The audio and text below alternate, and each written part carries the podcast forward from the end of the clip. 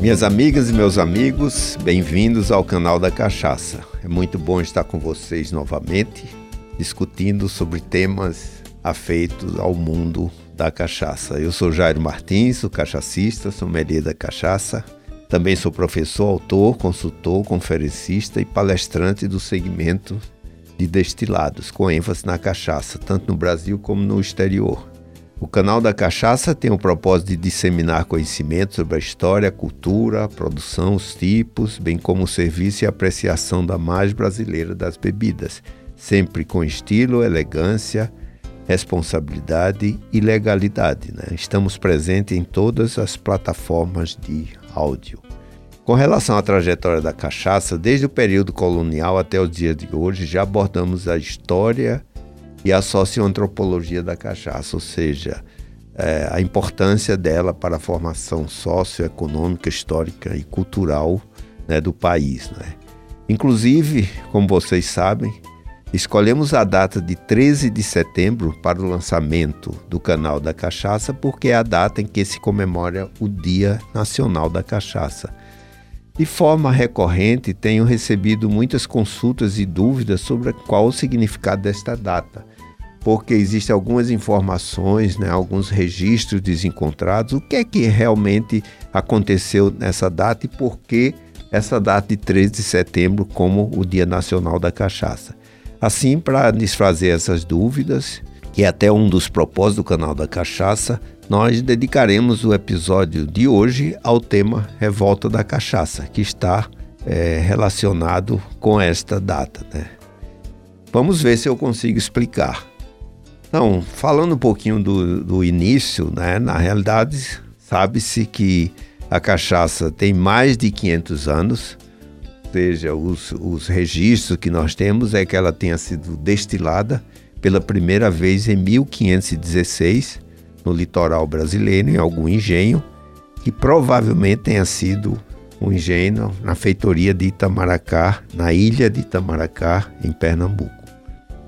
A cachaça pode-se dizer que ela foi testemunha de várias transformações, seja econômicas, sociais, culturais aqui do Brasil, né? desde o seu descobrimento, passando pela plantação né, da cana-de-açúcar iniciada na, na, na, ilha de Fernando Noronha, depois o regime de feitorias, né, depois o, o, regime de capitanias hereditárias, o Brasil se destacando mundialmente como um dos grandes produtores de, de açúcar.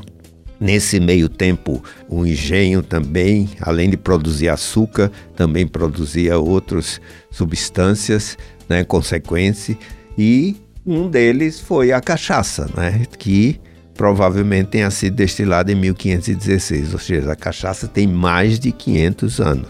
Passou pelo ciclo do açúcar, passou pelo ciclo do ouro, depois teve o escravo como transformador dessa fase, depois teve uma época que houve a proibição da cachaça no Brasil. E é nessa época não é que nós vamos colocar a linha do tempo, por que é que realmente aconteceu e, e como chegamos na data do dia 13 de setembro. Então, sobre os ciclos econômicos do país, do desenvolvimento, nós tivemos, né, claro que vários ciclos. O primeiro foi o ciclo do pau-brasil, a extração do pau-brasil, depois veio né, no século XVI até né, o século XIX, o período escravagista.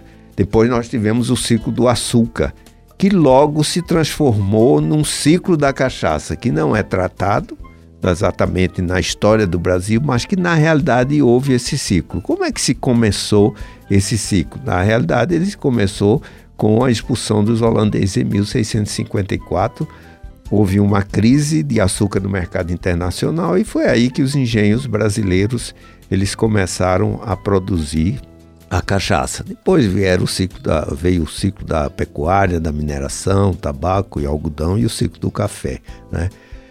E analisando na linha do tempo, né, como chegamos nessa data, né? Como chegamos no dia 13 de setembro, né? E aí chegamos na revolta da cachaça. O que foi a revolta da cachaça? Foi o episódio ocorrido entre novembro de 1660 e abril de 1661, no Rio de Janeiro, motivado pelo aumento de impostos excessivos cobrados aos fabricantes de aguardente, também chamada de a Revolta do Barbalho ou a Bernada. Eu diria essa contenda é, entre os produtores de cachaça e, e a coroa portuguesa, ela já teve início em 1635. Né? Houve uma primeira decisão da corte portuguesa proibindo o consumo da cachaça. Na realidade, porque ela estava fazendo concorrência né, com os produtos do reino, né? ou seja, os produtos vindos de Portugal. Claro que essa proibição nessa época não teve muito efeito. Né? Depois, o que aconteceu foi em 1649, a Companhia Geral do Comércio passou a ter o monopólio da venda de vinho e bagaceira né, e outros produtos portugueses, né, e proibiu mais uma vez o comércio da cachaça devido a essa concorrência. Só que por debaixo do pano, essa bebida começou a ser vendida em Angola, né, inclusive sendo utilizada até para a compra de, de escravos. Né.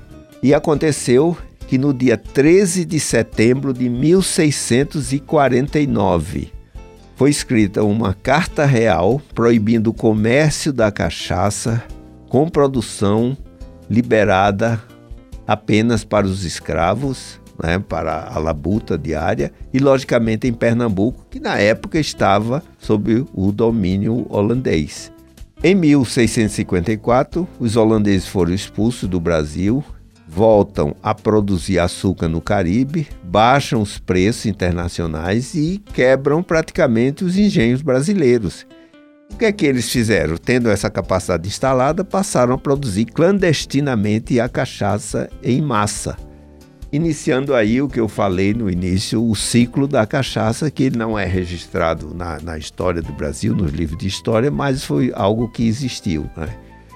Em 1659, o que, é que aconteceu? Como essa proibição é, existiu, mas era pouco seguida, Portugal mandou destruir alambiques né, pelo Brasil todo. Né? Os produtores de cachaça são ameaçados e navios com a bebida são queimados, né? porque o contrabando cresceu bastante. Né? Quer dizer, porque tendo uma capacidade instalada para produzir açúcar, o mercado internacional não estava é, absorvendo esse açúcar, foi aí que se utilizou a capacidade instalada para produzir a cachaça. Né? Em novembro de 1660, aí é que chegou, né, na data da revolta da cachaça, os produtores fluminenses de cachaça se rebelaram contra os impostos criados, né, porque é, o, foi para inibir essa prática, o que se fez foi criar impostos altos, né? E foi aí que começou essa revolta da cachaça, pregando a eliminação dos, das taxas, dos impostos e liberando o comércio da bebida. Em abril de 1661, diante dessa inutilidade das produções, porque continuou a haver esse, esse contrabando de cachaça, então, a rainha a regente de Portugal, a dona Luísa de Guzmão, liberou a fabricação da cachaça no Brasil. Né? E é interessante lembrar né, que muitos políticos estavam envolvidos. Por exemplo, entre 1670 e 1675, o governador do Rio de Janeiro, João da Silva e Souza, né, ele era um dos principais contrabandistas de cachaça para a África.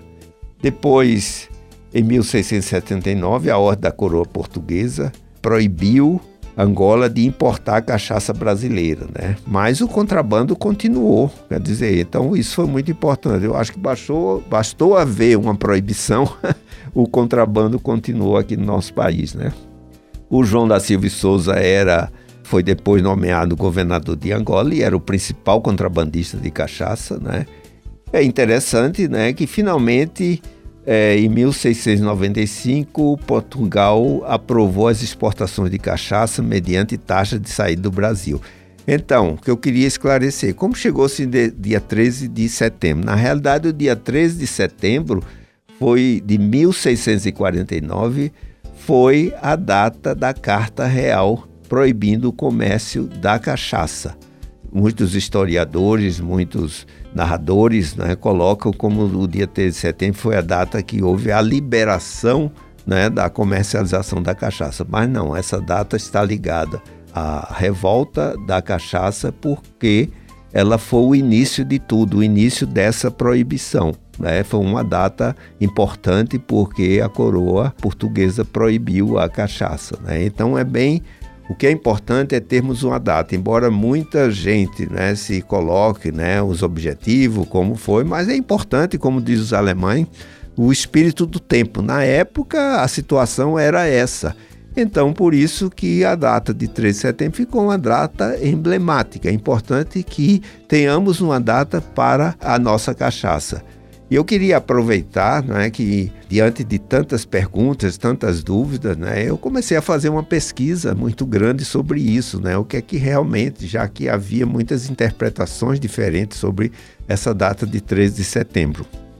Está é, tá ligada, como eu disse, à revolta da cachaça, mas eu queria aqui enaltecer não é, duas pessoas que foram muito importantes né, para essa pesquisa. Primeiro é o, o, Felipe Januzzi, que é o idealizador do mapa da, da cachaça. Né? No mapa da cachaça eu encontrei um, encontrei um texto né, bastante esclarecedor sobre esse assunto. Claro que algumas referências de livros citados, né? E outra pessoa que eu gostaria de enaltecer aqui é o Maurício Ayer. Maurício é escritor, músico e professor de literatura na USP. É um dos principais pesquisadores sobre cachaça e cultura no Brasil e ministra cursos sobre o tema desde 2005.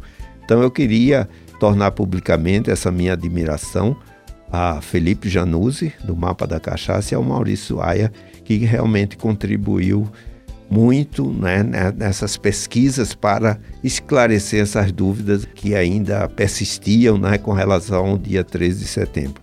Espero que o tema esteja esclarecido e é por isso que nós chegamos no dia 13 de setembro como o Dia Nacional da Cachaça.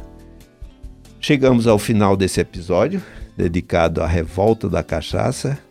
Espero ter esclarecido essas dúvidas dos nossos ouvidos sobre a data de 3 de setembro pediria para compartilhar com seus amigos e com aquele do seu ciclo de relacionamento, né, sobre o canal da Cachaça. E esperamos você no próximo episódio para conhecer um pouco mais sobre o mais brasileiro dos prazeres, a nossa cachaça. O canal da Cachaça é uma realização da Nume CA Produções e da Som SA.